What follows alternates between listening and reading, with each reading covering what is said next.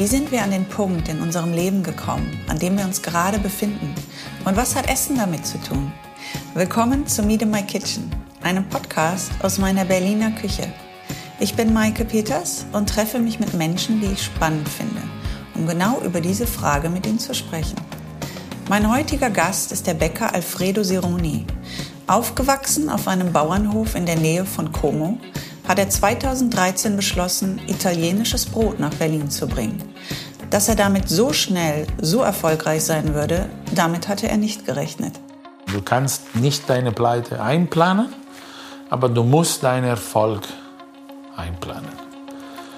Und das ist wichtig, weil wenn du ein Geschäft aufmachst, du bist nur konzentriert auf einfach Pleitevermeidung. Weißt du? Oder oft ist so, oder wenigstens bei, bei mir so, Du denkst, oh, hoffen wir, dass jemand kommt, hoffen wir, dass alle Rechnungen zahlen können und dass es alles weitergeht. Aber es kann in Realität auch oft andersherum passieren, dass du ein Geschäft aufmachst und da du damit Erfolg hast. Und wenn du Erfolg hast, was uns teilweise passiert ist, nichts Besonderes, aber manche Tage waren wir sehr beschäftigt da zum Beispiel hat uns, wie sagt man, die ganze äh, Ausrüstung, die ganze Equipment, also da war die Bäckerei einfach zu klein gedacht. Also diese Variante, okay, aber was wäre, wenn?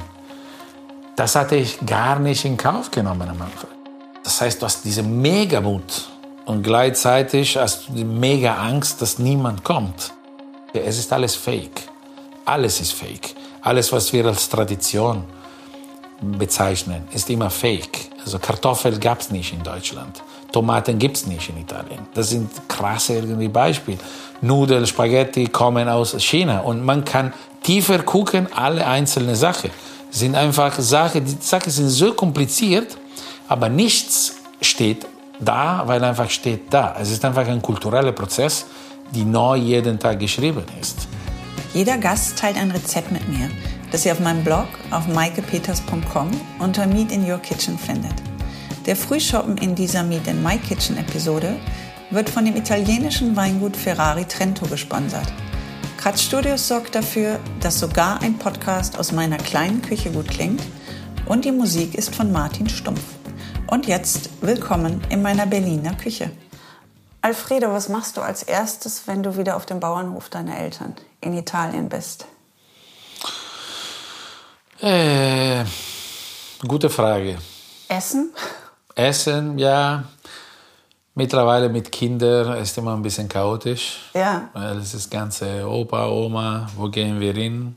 Ja, ich habe dort immer noch ein paar natürlich Freunde, Bekannte. Ich gehe einfach in die Tür klopfen, die Familie kommt. Da gibt es auch jetzt, das ist alles jetzt anders gebaut worden. Als ich dort Kind war, gab es nur das Restaurant. Ja. Und äh, wir haben, wie gesagt, das Restaurant war unten und wir haben einfach in erste, auf, an den ersten Stock gewohnt. Und dann vor vier, fünf Jahren haben meine Eltern und mein Bruder zusammen dann ein, ein, ein B&B aufgemacht, mhm. ähm, mit einem Bar drinnen auch, mit einem Café in Räume, wo ich auch äh, lustigerweise, wo fast die, meine ganze Familie gewohnt hat. Also mein, ja.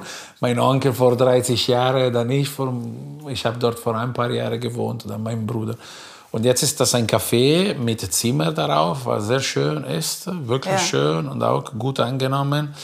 Und indem jetzt ein Café gibt, 20 Meter vom Restaurant, es gibt fast immer jemanden da, den ich kenne. Das heißt, wenn ich als Erste da einfach lande, gibt es jemanden, der sagt mir, hey, bist du zurück, was machst du hier, bla bla bla. Aber du gehst, du gehst jetzt nicht in die Küche zum Beispiel? die Küche gibt es meinem Vater oft. Also da, da mache ich dann, wenn ich kann, weil mein Vater ist immer noch dort äh, sehr beschäftigt. Der, kocht er auch für die Gäste? Der kocht auch für die Gäste, genau. Und, und genau, ich hoffe, dass er bald äh, aufhört. Warum? Nee, oder wenigstens einfach reduziert, einfach, weil die machen einfach immer sehr fleißig. Das ist ein gutes Vorbild, ja. aber es ist auch langsam Zeit zu sagen. Wie alt bisschen, sind deine Eltern? Ja, um die 65, 70. Ja. Haben beide Eltern von dir früher im Restaurant gekocht? Nee, meine, meine, meine Mutter nicht. Mein Vater hat als Hobby angefangen. Mein Vater hat Hobby angefangen. Und äh, genau, er hat sozusagen ein Restaurant aufgemacht, äh, einfach so, weil äh, er das wollte, weil die Idee cool war mit meiner Mutter. Aber es lag keine tiefe äh, Erfahrung in der Familie. Die waren auch andere Zeiten, ne? also 80er, Anfang 80er. Ich glaube, genau, Januar 83 haben die aufgemacht, vor Silvester. Und damals ein Restaurant war auch eine andere Geschichte. War das im Grunde genommen mehr oder weniger eine Fortsetzung von dem, wie man eh zu Hause kocht? Also war das jetzt gar nicht mal so, man muss jetzt lernen, ähm, wie man im Restaurant zu kochen hat, weil man macht mehr oder weniger die Pasta oder die was auch immer was oder das Risotto, wie man es zu Hause gemacht hat. Also man übersetzt glaube, das eins zu eins. Es war am Anfang auch, muss man sagen, auch kein Restaurant. Es war auch mehr eine Mischung. Es war Restaurant, aber mehr Trattoria und auch Café angeschlossen. Also Sonntag war immer die Hölle los, weil es ist immer einfach eine sehr schöne Ecke und wie gesagt gibt es viele Familien, die dort einfach einen Spaziergang machen. Und als Restaurant, Restaurant ist dann mit der Zeit geworden, weil dann meine Mutter besonders äh, das wollte und sie hat das gut gemacht. Und sie war eine, dann auch die Hauptköchin? Nee, sie, sie, sie macht Service, Empfang, Wein, mhm. alles der Rest. Aber sie hatte so eine Vision, in welche Richtung das geht. Ja, weil auch mein Vater hat einen, einen anderen Job gehabt hat. Vor ah, die ersten okay. 20 Jahren hat er auch einen anderen Job. Ja. Eigentlich war es ein Nebenjob. Was hat dein Vater gemacht? War, äh, Ver, wie sag mal, Vertreiber von Vertreter? Einer, Vertreter, ja. Vertreter von, von einer, von einer einfach ja äh, Kunststofffirma einfach in Norditalien. Wie, wie ist die Situation? Ist es wirklich richtig auf dem Land? Ist da mehr oder weniger ein Bauernhof und nichts drum? Das ist am Bauer, das ist die spezielle Sache dort, ist, dass es gibt in Italien viele Ecken, wo natürlich wunderschöne Natur gibt und nichts los ist, wo einfach wunderschöne ähm, Cousine hat, also nicht Cousine, sorry, Cousine ist was anderes auf Deutsch. Was ist es auf Italienisch? Nee, nee, nee, ich meine jetzt äh, einfach, wie sagt man, la cucina. Also Küche. Einfach, genau, wo Küche-Tradition ja. gibt, wo, wo schöne Landschaft, aber das ist nicht Lombardei. Also wo ich groß geworden bin, zwischen Mailand und Como, und diese ganze Ecke zwischen, für wer das kennt, Varese, Como und dann Lecco, Bergamo, Brescia, da ist einfach voll gebaut, ist alles voll gebaut. Es gibt Fabrik nach Fabrik nach Fabrik, Bevölkerung, mhm. einfach Häuser. Es ist einfach voll.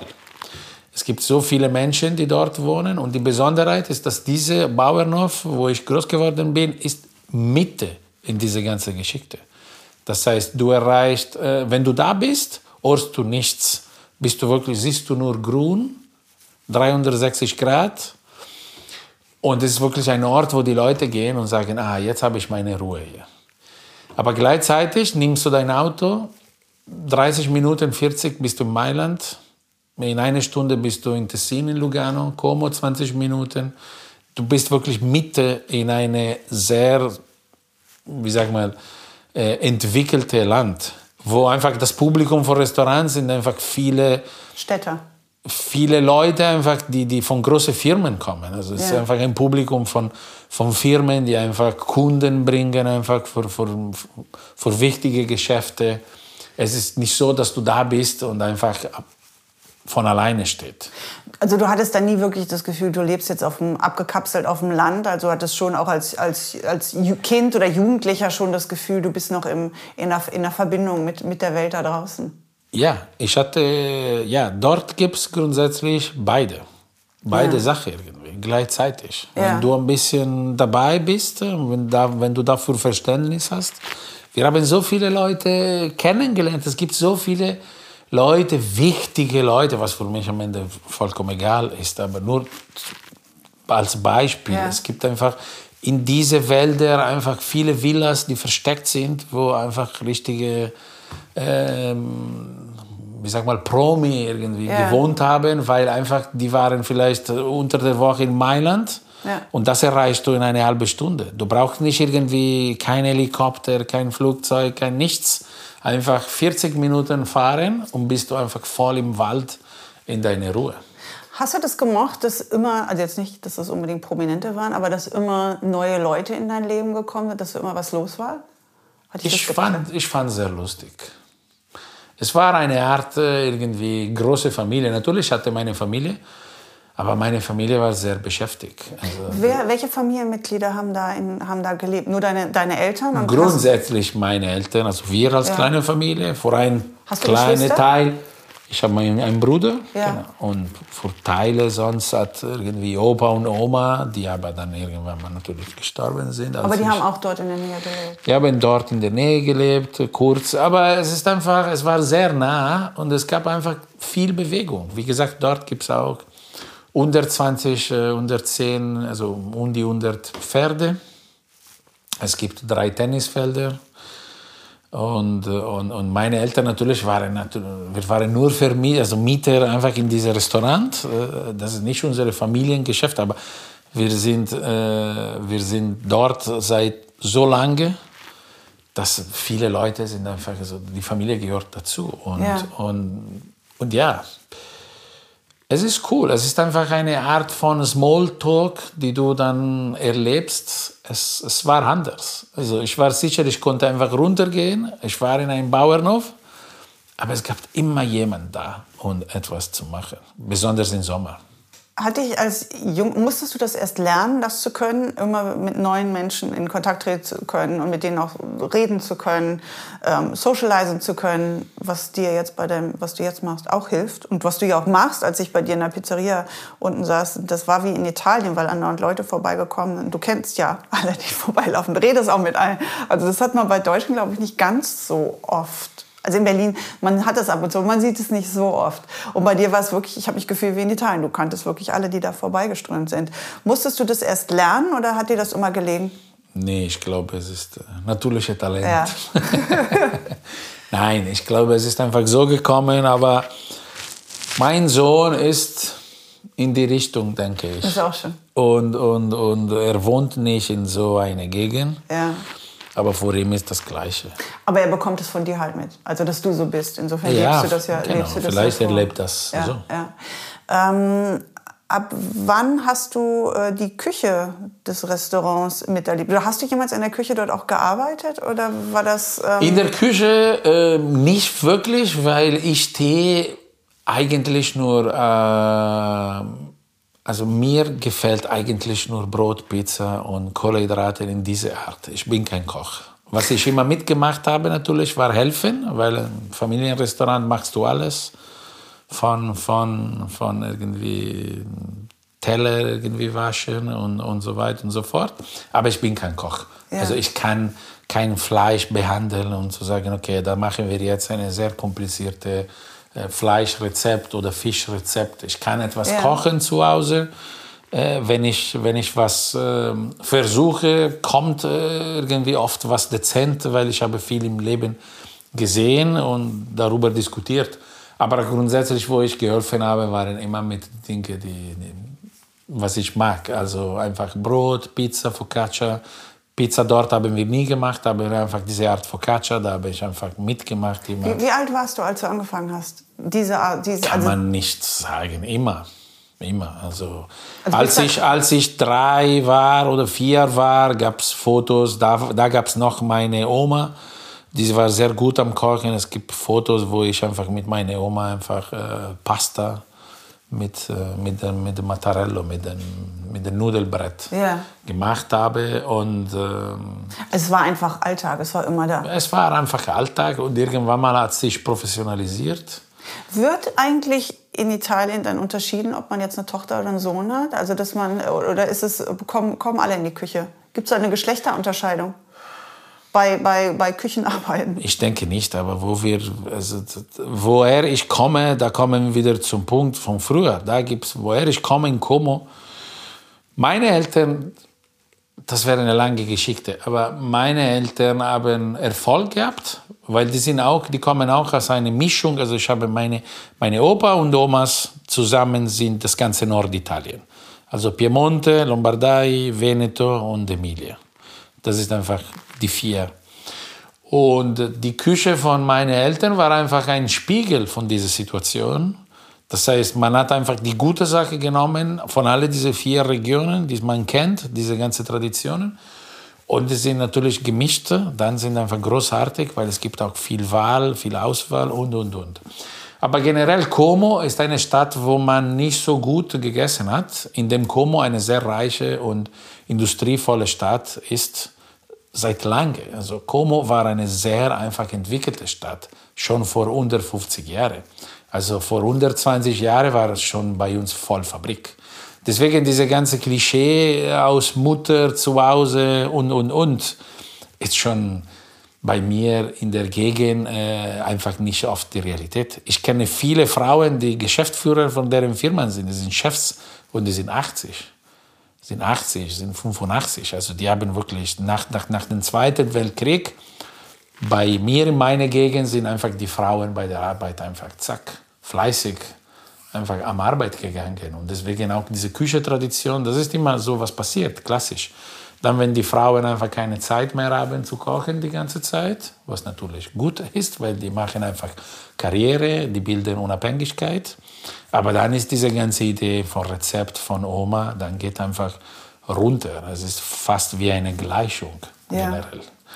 Und, und deswegen bei mir ist gar kein Unterschied. Also meine Mutter ist die ganze Zeit am Arbeiten. Ich kenne wirklich wenige Leute, auf die Welt, die so viel arbeiten wie meine Mutter. Immer, die ganze Zeit. Immer. Von früh morgens bis abends, spät, immer unterwegs, immer was zu machen.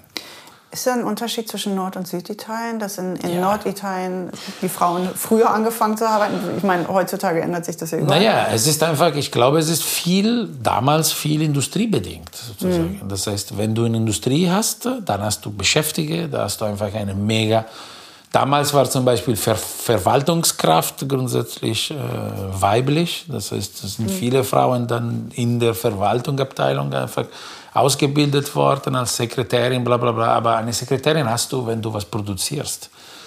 Wenn du die Wirtschaft, wenn du noch eine Wirtschaft hast, die basiert auf, äh, auf äh, Landwirtschaft oder, oder, oder, sehr familiär, sehr klein, da bleiben einfach dieses System weiterhin. Und Italien ist gemischt. Italien ist wirklich schwer. Natürlich Norden und Süden ist anders. Aber ich habe zum Beispiel gute Freunde, sehr gute Freunde aus Ragusa in Sizilien. Ich habe mit dem zusammen gewohnt. Und das ist zum Beispiel eine Art Sizilien, die anders ist als viele andere Sizilien. Aber generell schon natürlich. Also wir hatten schon in Como irgendwie Autobahn, äh, Seilbahn, nicht Seilbahn. Also wie heißt der Zug, der einfach äh, sehr steil gehen kann. Nicht mit der Seil. Ähm, ah, ich weiß, was du meinst, aber ich weiß den Namen nicht. Egal, das, das, haben wir in Como seit ja. 100 Jahren. Also das war schon eine sehr einfach entwickelte Stadt. Ja. Und daher, ich glaube, je mehr du gehst in diese Entwicklung, dann ist einfach die, die Situation, ja. die Beziehung zwischen Männern und Frauen anders. Es ist anders gesagt einfacher für die Frauen, sich, äh, sich einen Weg zu finden, wenn es so viele Optionen gibt. Dann ist der Unterschied in, also der, der Unterschied in Nord-Süditalien ist dann hauptsächlich dadurch. Dort gibt es natürlich noch alte Omas mehr, die einfach äh, immer noch mitmachen, diese Rolle als einfach. Aber meine Mutter, meine Oma hat, zum Beispiel meine Oma, hat einen Laden in Turin in der 50er, also sie hat auch immer gearbeitet. Also meine Mutter ist die Tochter eine, eine Mama, die immer gearbeitet hat. Und die ist schon meine Oma. Das heißt. Äh, Insofern wurdest du als äh, sehr emanzipierter oder als, als kleiner Junge schon der Emanzipation der Frauen herangeführt, ohne es zu merken. Für mich gibt es keine, keine. Ja, also.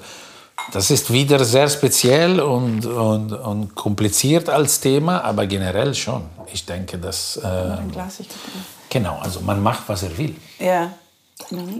Als Frau oder als Mann. Ja. Wenn man das statistisch sieht, das ist immer für mich das Thema. Es gibt die Statistik und es gibt die einzelne Fall. Das heißt, statistisch werden zum Beispiel so und so viele Frauen Mutter, werden so und so viele Frauen so und so viele Kinder haben. Das ist Statistik. Keine Ahnung, 30, 50, 70, 100 Prozent. Mhm. Aber ein einzelner Fall ist ein einzelner Fall. Und das musst du so behandeln. Fairerweise und nicht einfach denken, dass irgendwelche Gedanken gibt. Du hast eine Person, die will einen Job machen. Punkt. Und so, so geht es weiter. Ja. deine, deine, deine Kindheit dort war dann von, also es war, war, war es eher idyllisch? War es so, dass du ähm, ja viel Zeit mit, mit Freunden hattest und ähm, ja, es gab die Nähe jetzt zu, zu den Städten, aber es war schon, wie du gesagt hast, sehr grün, sehr schön und die Pferde.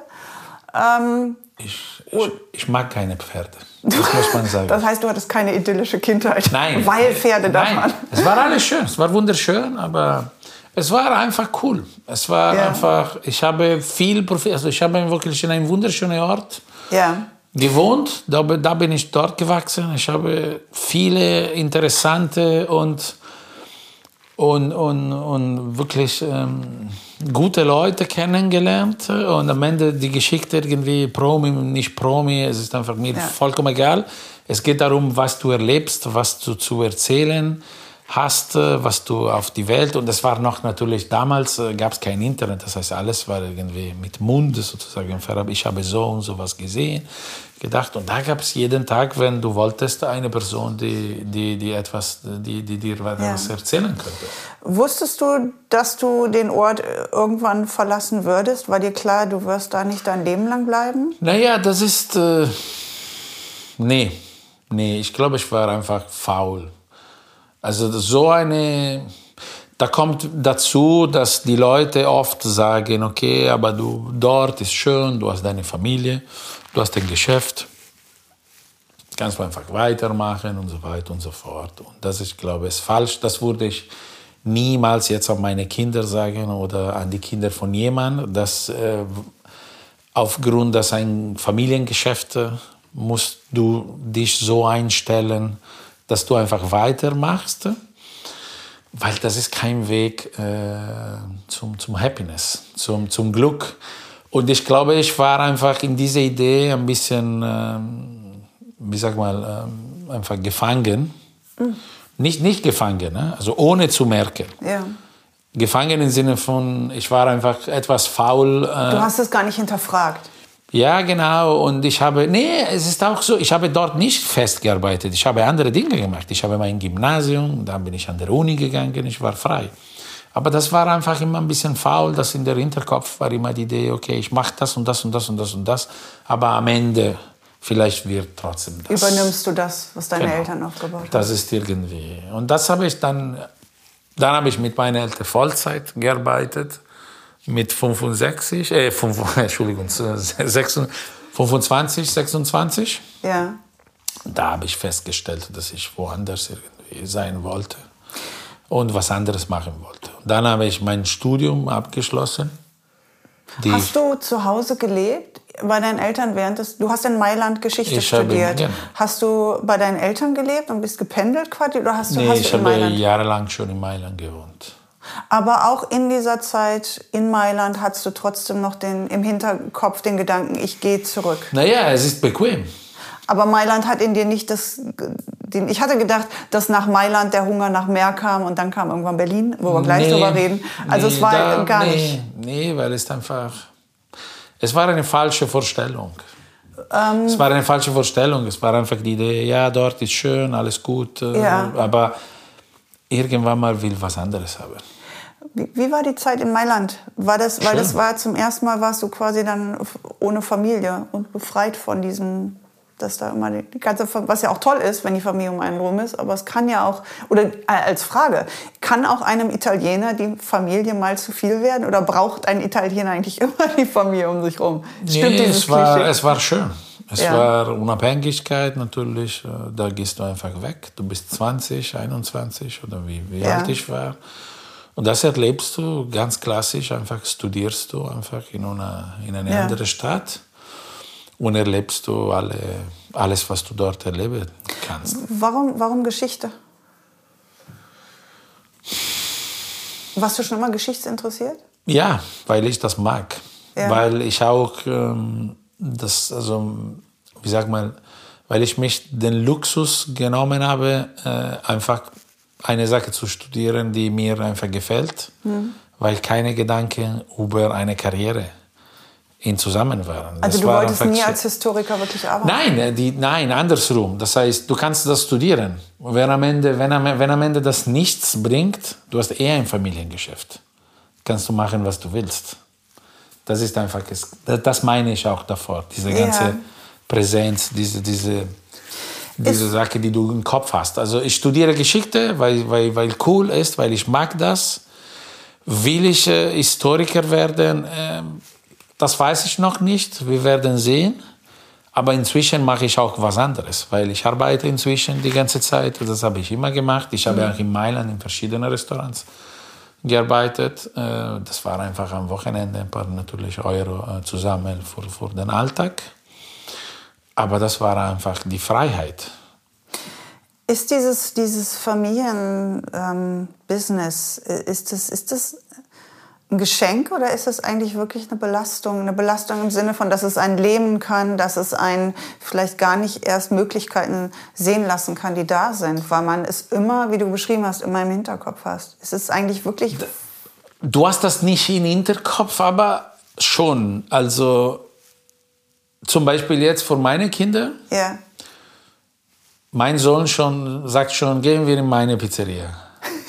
Wie alt ist er? Sechs. weil äh, weil äh, die Pizzeria auch Xironi heißt. Das ist seine Pizzeria. Es ist auch hart äh, für ihn jetzt äh, die ganze Gedenken, das, das, das, Ganze ordentlich zu denken. Erzählt er das seinen Schulfreunden auch? Oder? ja, weil die, das ist lustig, weil die ganzen Schulfreunde sind dort ab und zu besuchen. Ja. Und er, er ist schon der Patrone dann quasi? Und, und das werde ich dann irgendwie dann irgendwann mal erklären. Man muss seinen Weg finden. Es kann sein, dass du am Ende in deinem Familiengeschäft landest, auf verschiedene Gründe. Aber du musst erstmal deinen Weg suchen. Ja. Da glaube ich fest überzeugt. Die Frage ist halt immer, was die Beweggründe sind. Wenn die Beweggründe Bequemlichkeit, Faulheit sind oder einfach, dass man gar nicht, gar nicht erst in andere Richtungen denken möchte, dann sollte man erst mal was anderes ausprobieren. Wenn man aber merkt, dass das, vielleicht seid ihr euch so ähnlich, du und dein Sohn, dass das irgendwann so sehr passt, ob du das dann willst oder nicht, dass der gar nichts anderes will. Aber das wird die Zukunft halt, ähm, das wird die Zeit dann zeigen. Ähm, die Zeit in Mailand, was war das Wichtigste, was du für dich da gelernt hast, was du für dich daraus mitgenommen hast? Oder gab es überhaupt etwas wirklich Prägendes aus dieser Zeit? ich, mm, das ist nicht eine Zeit in meinem Leben, wo ich zurückdenken kann und sagen kann, das war der Moment, wo ich gedacht habe, aha, da bin ich ein anderer Mensch geworden. Mhm. Oder da habe ich solche Entscheidungen getroffen. Ich war weg, aber ich war, wie gesagt, weg eine halbe Stunde ja. mit meiner Vespa von ja. zu Hause. Und ich war fast nie zu Hause in dieser Zeit. Es, es war Aber nicht im so, Kopf war die Nähe da. Ich war, ich war nicht so, also ich, bin, ich war nie der Typ, der einfach jede Wochenende geht, äh, bei, bei, weil eh meine Eltern arbeiten die ganze Zeit, mhm. immer fest. Mein Bruder war auch oft nicht da und, äh, und ich wollte auch andere Leute, einfach mit anderen Leuten, mit neuen Leuten zusammen einfach, wie sagt man, zusammenhängen einfach. Mhm. Abhängen. Genau, abhängen und, und, und neue Sachen einfach lernen. Deswegen habe ich dann Glück gehabt und mit diesen Leuten, mit diesen vier Freunden aus Sizilien gewohnt. Da waren wir in einer WG. Ich war da, aus Lokal sozusagen, Lokalprodukt. und vier aus Ragusa. Und da haben wir einfach Freundschaft etabliert. Da bin ich einfach zehnmal zu Ragusa geflogen. Aber es war mehr ein Fluss an, von, von, von Entwicklung. Es war nicht ein Moment, wo du sagst, okay, jetzt bis jetzt schwarz, ab morgen weiß. Ja. Oder das Gegenteil. Ja. War das jetzt eher ein Zufall, dass die vier, vier anderen aus Sizilien kamen? Oder hast, hast du das gemocht, weil es ja schon von der Mentalität her einen enormen Unterschied gibt zwischen dem Sizilianer und dem Norditaliener? Ja, hast, hast, du das gemocht, dass da jetzt mal so was ganz anderes da ich, ist? Ich, ich mag das. Ich mag generell neue Leute kennenzulernen ja. und neue Art und Weise von Denken, äh, ja. Miterleben und Geschichte mithören. Ja. Und ich will nicht äh, meine ganze Geschichte äh, hundertmal wiederholt ja. hören. Das ist vielleicht jetzt, wenn ich daran jetzt spontan denke, ich, das kann man schon das sehen, dass es, es gab einfach ein, ein Willen, einfach ein, ein eine Neugierigkeit zu sagen, okay, die Welt ist woanders äh, anders. Wie anders? Was ist besser, was ist schlechter? Weil wenn ich in meine kleine Kreis, was ich nicht mag im Leben, was ich nie gemocht habe, ist, dass in deinem Kreis alle die gleiche Geschichte zu erzählen haben. Also gleiche Traditionen, gleiche Orte, äh, gleiche Schule, gleiche Loke. Das hasse ich. Das ist einfach, das ist mir einfach viel zu, äh, wie sag mal, opprimierend. Das ist einfach äh, nicht. Und dann natürlich, jetzt, dass ich zehn Jahre weg aus Italien bin, das, dann merkst du, das brauchst du auch ab und zu in eine bestimmte Art. Aber jetzt ist wieder was anderes, weil ich war so lange weg. Ich habe so viele so lange nicht gesehen. Zum Beispiel, was ich vermisse, ich vermisse nicht meine Heimat direkt. Ich vermisse Italien generell mehr als Konzept. Ich vermisse einfach äh, das, das, das ganze Land. Also ich könnte mich gerade kaum vorstellen, dort umzuziehen, wo ich aufgewachsen bin. Wirklich kaum. Aber es wäre schon interessant und cool äh, woanders. Es gibt so viele Orte. Dann, dann könnte man wieder so einen Prozess einstellen, wo du einfach, dann kommst du zurück, bist du wieder nah daran, aber gleichzeitig ist alles neu. Neue Orte, neue, neue Küche, neue Traditionen. Ja, ich glaube, es ist aber auch, wenn man jünger ist, in den 20ern ist, glaube ich, definitiv, dann ist erstmal dieser Instinkt weg, raus. Und ich glaube, da hat uns vielleicht die Natur auch schon so extra programmiert, dass das so ist, dass wir auch erstmal hm, vielleicht auch fast gegen all das sind, was wir die ganze Zeit um uns herum hatten. Und das kommt dann, hm, wenn man älter wird, kommt das mehr, das, also ich habe das manchmal mit, mit, dem Dialekt, wo ich herkomme, das, da ist jetzt nicht Riesendeal. Also ist jetzt nicht, dass das so extrem wäre. Aber wenn man auf dem Markt ist und man hört das dann manchmal, das war, irgendwann habe ich bei mir gemerkt, das ist schön, das zu hören. Ja. Ähm, klar, beim Essen war das schon immer so. Ich hatte schon immer meine Orte, wo ich, wo ich hingegangen bin, wenn ich jetzt wieder bei meiner Mutter bin. Aber dass immer mehr Komponenten hinzugekommen sind, wo ich früher gedacht habe, nee, das will ich jetzt gar nicht oder ich will sogar weg davon sein, wo man dann irgendwann merkt, eigentlich fühlt sich das ganz schön an. Ich glaube, das ist, ist dann, es ist halt so ein, so, ein, so ein Fluss im Leben. Erstmal wieder will man weg von, vom Ur, von der Ursprungsquelle und irgendwann geht man dann wieder zurück an die Ursprungsquelle. Ich würde gerne noch, bevor wir nach Berlin kommen, einmal in diesen Punkt äh, zurückgehen. Nach Mailand bist du dann, hast du bei deinen Eltern festgearbeitet und das hat dann irgendwann den, den Wunsch in dir quasi manifestiert zu sagen, ich muss weg, ich muss raus? Ja, dann habe ich einfach, äh, dann habe ich einfach den Unterschied bemerkt zwischen Hauptberuf, Verantwortung und Alltag und einfach nebenbei mitmachen. Ja. Weil nebenbei, ich hatte jahrelang nebenbei gemacht. Und das ist wieder was anderes. Das, ist, das, das machst du das heute und heute kann langweilig sein, aber morgen machst du was anderes. Oder dann bist du weg vor einer Zeit. Wenn das wirklich dein Tag ist, das war einfach nicht meins. Ja, vor allen Dingen merkst du dann, ich meine, du sagst, du warst Mitte 20 und du hättest dann ja gewusst, dass der Rest deines Lebens bis zu deinem Tod mehr oder weniger nur das wäre. Was ja mit Mitte 20 was Bedrohliches sein kann.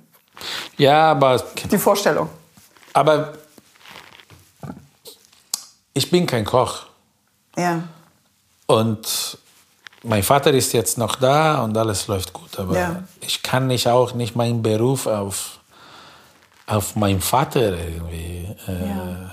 Und das ist eine kleine Restaurant. Also es ist nicht klein, aber es ist immer noch ein kleines Restaurant. Das ist nicht irgendwie ein Megaladen mit 3000 Plätzen. Und dann, genau, war einfach die Idee, okay, einfach stopp. War das, war das ein Moment oder war das ein langsamer Prozess? Oder war es wie... Kannst nee, war ein Moment. Du kannst dich an den Moment auch ja, noch erinnern? Ja. Ich war, äh, ich war in Rom bei Freunden. Da habe ich einfach ein, es gab einfach ein, wurde, wie sagt man, ein, ein, ein Studium abgeschlossen an der Uni. Mhm. Ich war dort eingeladen, ich habe einige Tage dort verbracht, wir waren da unterwegs, drei, vier Tage. Dann bin ich zurückgekommen und dann habe ich gedacht, das will ich nicht mehr machen. Punkt. Und dann, wie lange das genau gedauert hat, bis, mhm. bis ich das Ganze gestoppt habe, das ist so wie immer, ja. Beziehungen, Familie, muss man ein bisschen klären, aber, aber hat vielleicht sechs Monate, sogar ein ja. Jahr gedauert. Aber, okay. aber danach war klar, dass es. Das Erstmal bin ich umgezogen. Finden, Einfach als, als, privat bin ich umgezogen, bin ein bisschen weitergegangen und dann bin ich umgezogen und bei, bei einem Umzug dann habe ich einfach monatelang einfach, das erinnere ich mich, habe einfach viel zu Hause, viel gelesen, einfach viel Abstand. gebaut und dann einfach entschieden, okay, ich höre auch mit der Arbeit auf und äh, zum nächsten Schritt. Wie haben deine Eltern darauf reagiert? Ja, cool. Cool. Cool. Vielleicht, ja, keine Ahnung. Es war vielleicht mehr eine praktische, eine praktische Sache mhm. als, genau, das heißt, ja. wenn du, wie sagt man, Nachwuchs hast, dann hast du viele praktische Probleme vielleicht äh, ja. gelöst, aber gleichzeitig hast du auch viele andere Probleme, weil die Streiterei dann ist anders. Ja. Inzwischen Familie, viele Familienangehörigen ist äh, Streitlevel anders. Ja, das wird äh, deftiger. und, und, äh, aber ja, ich glaube, da hat einfach einige konkrete Fragen gestellt, aber dann war natürlich alles gut. Es hat nicht Stopp und genau. Bist du dann direkt nach Berlin? War Berlin deine erste Wahl oder bist du erst mal woanders hin? Nee, war Berlin meine Wahl. Ich habe, ich habe gestoppt bei der Arbeit. Dann habe ich mein Studium abgeschlossen, die ich einfach pausiert hatte. Das hat noch ein paar Jahre gedauert. Und in diese zwei Jahre habe ich ein paar Reisen bin ich in Berlin zweimal verreist, einfach hier Freunde. Also einmal ganz alleine mit Couchsurfing noch damals. War das schon mit dem Hintergedanken, dass du quasi austesten möchtest, ob du hier wohnst? Das erste Mal weiß ich nicht. Das zweite Mal ja, auf jeden Fall. Mhm. Da bin ich hier gekommen, habe ich einfach meine Runde gemacht, einfach äh, die Stadt besucht und gedacht, äh, ja, geil. Aber geil habe ich natürlich nicht gesagt, das könnte ich nicht. Aber, aber dann bin ich ähm, einfach hier gekommen. Aber, aber, du hättest ja auch, weiß nicht, Lissabon, Barcelona, irgendwas. Warum, was hat dich an Berlin gereizt? Was hast du hier an, warst du, warst du ein Party, wilder Partygänger? Nee, da, da, da, bin ich, das bin ich nie gewesen. Alles gut. Ich bin einfach, es gab einfach viel Freiheit. Also es war viel frei. Ja. Also es gab wenige, also es gab viele Gebäude leer, es gab viel Platz auf die Straße es gab einfach in diese Clubs, äh, die ich nicht besonders äh, einfach besucht habe, aber man hat schon bemerkt, man kann hier, es ist klar, es ist immer Klischee, aber es war wirklich so, hier kannst du sein, was du willst. Und ich hatte natürlich keine großartige äh, Bedürfnisse, äh, was an meine Person geht. Das einfach, ich wollte einfach Freiheit erleben. Also wusstest du, du wusstest quasi noch nicht genau, was du werden willst. Also ich hatte keine Ahnung. Ich hatte keine Ahnung. Ich bin hier umgezogen und als Erste wollte ich wieder an der Uni studieren. Das war die Idee. Ich habe erstmal, ich bin hier gekommen, habe ich angefangen Deutsch, Deutsch zu, zu studieren, was ich eigentlich immer noch machen muss, aber Nein, das musst du nicht. Alles gut. Und dann habe ich einfach einen Job gefunden, habe ich Deutsch angefangen zu, zu studieren und dann habe ich einfach an der Uni angefangen zu recherchieren, ob Sinn machen könnte, äh, weiter an der Uni studieren. Und äh, ich war an der Humboldt, äh, an der F, also frei, habe ein paar Gespräche gehabt. Und äh, ich hatte in Italien in der Zwischenzeit äh, einige Artikel in einer kleinen Zeitung geschrieben und ich mag Politik sehr und Journalismus auch, vor allem Politik aber. Und dann war die Idee, okay, was machen wir damit? Und erstmal, es wäre natürlich eine kulturelle Plus für mich, dann natürlich eine andere Sprache kennenzulernen, eine andere Kultur, das wäre nur Vorteil gewesen. Aber dann in dieser Zeit, alles ging eigentlich sehr schnell. In dieser Zeit, in diesen Monate lang, bin ich einfach an der Realität, äh, an der Tatsache einfach, es ist mir klar geworden, dass ich kein Politiker sein kann. Nicht jetzt wenigstens. Vielleicht in 10 Jahren, 15 Jahren, wenn ich einfach einen anderen Rhythmus habe. Ich bin zu ungeduldig. Und, und, und in Ausland, das ist auch, da wäre einfach so unklar und kompliziert. Man muss auch sein, seinen Alltag irgendwie verdienen. Es wäre einfach ein ein, wie sagt man, ein, ein Sprung in, in der, ins kalte Wasser. Das heißt, und, und, und gleichzeitig ist einfach die Idee gewachsen, äh, dann Unternehmen zu werden. Einfach mache ich mein Geschäft auf. Und, und, und diese ganzen Prozesse sind einfach zusammen gemischt. Und ein, in, in ein Jahr, weil ich bin ja im Mai 11 gekommen und im Sommer 12 hatte ich schon entschieden, okay, kein Studium mehr. Deutsch ist jetzt so, so gelernt. Dann gehen wir einfach auf, auf ähm, Business-Karriere. Du warst 30, als du hier angekommen bist. Ich ne? war Du warst 30. 30. Ich war genau 30. Und beim, bei ähm, Business war dann klar, es wird etwas, was mit, mit Essen zu tun hat, weil es einfach das ist, was du, was du, was Ja, du dann dein Leben lang gesagt, gelernt hast. äh, dann mache ich, was ich mag. Und Ja. was ich mag, ist grundsätzlich Brot und Teig und Kohlenhydrate und alles in der Dreh. Kein Restaurant, einfach Fokus auf Produkt.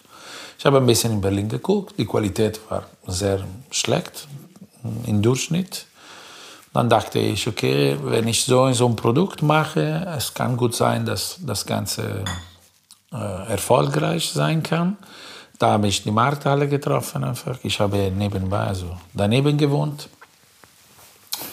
Es, es ging alles sehr schnell, super schnell. Ja, sehr reibungslos auch, als hätte es alles wirklich so kommen müssen, wie es, gekommen Ja. ist. Wobei mein Gefühl auch ist, dass es eine unheimlich gute Zeit war, weil das äh, bei vielen Menschen, die ich hier im Podcast treffe, eigentlich so ist, dass die ähm, alle sagen erstmal, das und das Produkt hat mich interessiert, die Qualität war schlecht in Berlin. Ja. Es war eigentlich dann wie eine, wie eine offene Einladung, dann mach's doch, dann mach's doch selber. Und zudem, dass Mieten halt noch günstiger waren und so weiter, war es rückblickend eigentlich, ich glaube, dass es heute schwieriger ist, eine, Viel eine, eine gigantische Zeit. Weshalb wahrscheinlich dann auch ja, so viel entstanden ist. Aber das ist eine, einer der Gründe, warum ich hier bin. Es ist einfach diese Freiheit, die ich meinte, es war einfach eine generelle Freiheit. Natürlich, es ist viel gesprochen, was in Berlin passiert, natürlich eine sexuelle Freiheit. Du kannst dich einfach einkleiden, wie du willst äh, und, und, und. Aber auf der Business-Seite war auch genauso. Es ist einfach, Alles möglich. äh, Hm? War, Es alles, war alles möglich. war alles möglich. Und ein Markt, der enormes Bedürfnis hatte nach. Genau. Und es nach war einfach eine Welle von Ausländern, die hier gekommen sind. Die sind teilweise produzieren die dann plötzlich manche Artikel, die es gab's nicht, nicht gab. Aber gleichzeitig sind da auch Kaufkraft. Weil die vermissen manche Artikel und die kaufen. Natürlich, dann kommen irgendwie. Das ist vielleicht mit Italien ein bisschen anders, weil Italiener gibt es in jedem Dorf in Deutschland, es gibt immer, egal wo du bist in Deutschland, egal in welchem Dorf, gibt es ein italienisches Restaurant. Ob richtig italienisch oder nicht, das ist eine andere Geschichte, die interessiert aber mir nicht. Vor allem, weil ich einfach Respekt habe am Ende für die Entwicklung von einer Person. Das ist einfach, das ist einfach unter Klammer. Ich habe Geschichte studiert. Also in mein Herz liegt einfach diese Sache. Es ist alles fake. Alles ist fake. Alles, was wir als Tradition bezeichnen, ist immer fake. Also Kartoffel gab es nicht in Deutschland. Tomaten gibt es nicht in Italien. Das sind krasse irgendwie Beispiele. Nudeln, Spaghetti kommen aus China und man kann tiefer gucken, alle einzelne Sachen. Sind einfach Sachen, die Sachen sind so kompliziert, aber nichts steht da, weil einfach steht da. Es ist einfach ein kultureller Prozess, die neu jeden Tag geschrieben ist. Und in dem, es ist für mich, oft ist gesagt, viele Deutsche sagen, dort, ah, das ist ein italienisches Restaurant, das sind echte Italiener. Aber das ist für mich auch nicht die richtige Einstellung. Für mich ist nur die Leidenschaft, die zählt. Egal woher du kommst, woher du kommst, aus Brasilien, Türkei, Frankreich. Wenn deine Leidenschaft ist, Pasta zu lernen, kannst du Pasta kochen und machen besser als alle Italiener. Es geht nur darum, dass du das magst, dass du einfach viel erlebt hast. Die einzige Sache, die du nicht kaufen kannst, sind einfach diese Erinnerungssachen, die du im Kopf hast. Deine Kindheitserinnerungen. Die sind aber auch mit der Zeit auch fake, fake auch, weil unsere, un, unser Kopf macht schon ein paar Scherze mit, äh, mit Erinnerungen und so. Und Genau, das heißt, voller Respekt und du musst das einfach gut machen. Dann, woher, woher du, du kommst, es ist egal. Punkt. Das gesagt, in jedem deutschen Dorf gibt es einfach ein italienisches Restaurant. Aber in Berlin war zum Beispiel, ich weiß es nicht, natürlich, ich war nicht davor hier, aber ich glaube, gab es nicht so viele Spanier. Weil die Spanier sind nicht so viel nach Berlin gekommen in den 50er, in den 60er. Gibt es kein spanisches Restaurant überall in Deutschland.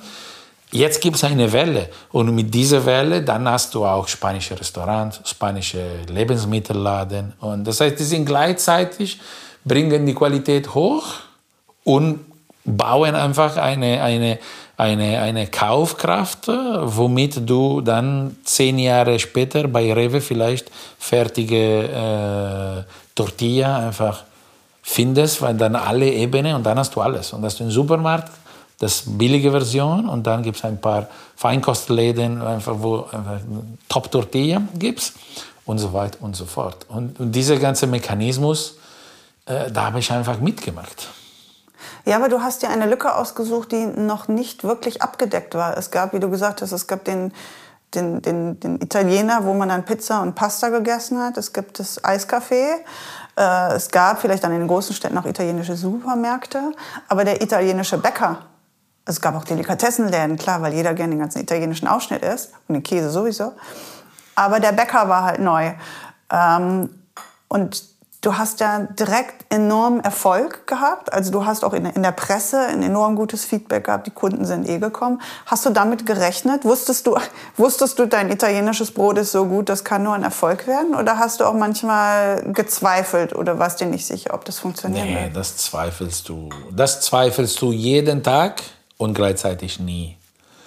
Du kannst keine Darlehen unterschreiben, von, du kannst keinen Mietvertrag unterschreiben, wenn du die ganze Zeit am Denken, oh Mensch, natürlich denkst du jeden Tag, äh, wird jemand kommen oder nicht, das denkst du. Aber gleichzeitig bist du so mutig, du hast, es ist einfach eine Kombination, eine Mischung aus Mut und Angst, der macht einfach diese, diese Business-Start. Ich kenne so und ich glaube, dass bei vielen ist auch nicht anders. Du hast natürlich mega Angst, weil dann sagst du, okay, Ofen, was kostet dieser Ofen? 30.000 Euro, okay, dann kaufen wir, okay, dann was brauchen wir noch? Ein Knete. 10.000 Euro, okay, zack, unterschreiben, Zahlungen organisieren und, und, und. Und, und das heißt, du hast diese Mega-Mut und gleichzeitig hast du die Mega-Angst, dass niemand kommt. Aber das ist einfach der Motor, der Antrieb. Der einfach, du brauchst der, beides. Der, beides der bringt dich weiter und denkst du, was können wir besser machen, was können ja, wir richtig. Ja. Dann musst du zuhören, das musst du einfach gucken und, und, und. Fakt ist, es gab einfach eine Lücke und ich habe einfach geliebt, diese Produkte. Ich liebe immer noch diese Produkte, die ich gemacht habe. Ich esse immer noch viel zu viel davon und, und das ist einfach der erste Punkt. Hat die Markthalle 9, die, hat die dich mit offenen Türen direkt aufgenommen oder musstest du da erstmal kämpfen? Oder war auch das etwas, was eigentlich recht entspannt gefluppt ist? Nee, also ich habe jetzt keine genaue Erinnerung, aber es ging super schnell alles das. Weil ich habe im Sommer 12 entschieden und im Sommer 13, habe ich aufgemacht. Ja. Ich glaube, die Verhandlungen in der Markthalle haben irgendwie maximal sechs Monate gedauert. Aber ich hatte in, zu, zu der Zeit hatte ich noch keine konkrete Vorstellung. Es war alles ein Work in Progress.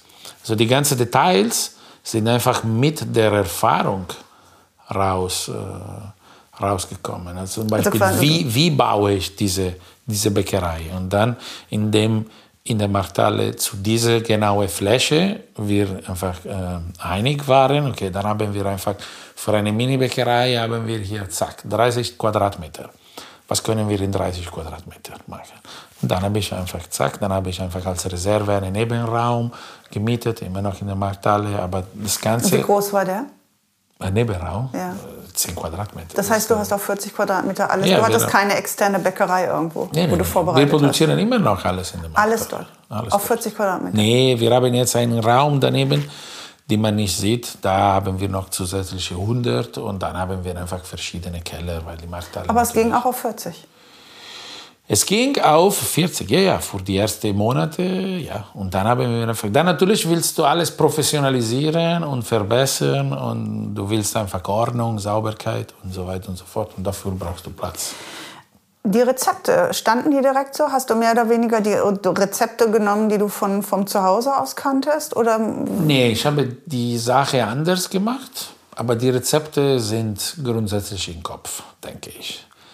Also wenn du so orientiert am Ziel bist, ich hatte eine genaue Vorstellung von welches Brot ich machen wollte. Ich wusste, welche Pizza, ich wollte vor allem welche Focaccia, die immer noch mein Lieblingsartikel ist und ich wusste, welches Brot. Aber diese Rezepte, sind das, hast du, das sind das Rezepte, die du einfach gelernt hast, während du bei deinen sind, Eltern... Es sind viele verschiedene Quellen.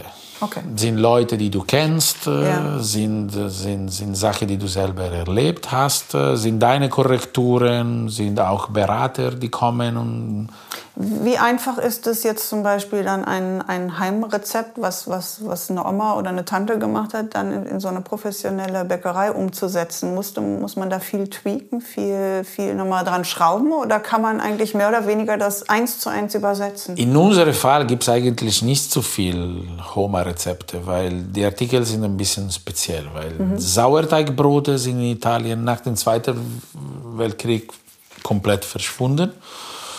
Die Sauerteigkultur in Italien ist einfach geblieben durch den Panettone, was wir jetzt nochmal backen.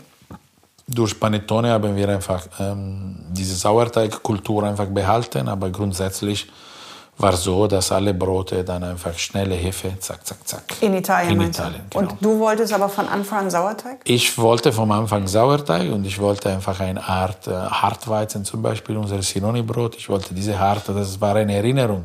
Aber das ist wieder eine Erinnerung. Ich glaube, dass, dass diese Brot, die ich als Kind gegessen habe, es war anders als, äh, als, äh, als was wir jetzt gerade machen. Obwohl jetzt, es gibt einfach eine 1 zu 1. Deckt sich mit deiner Erinnerung, aber. Genau, aber genau.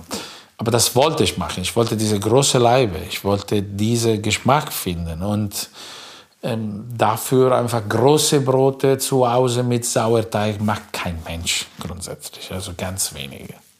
Und da kommen wir wieder von diesem Geschichte-Aspekt. Alles, was wir als traditionell betrachten, ist nicht traditionell.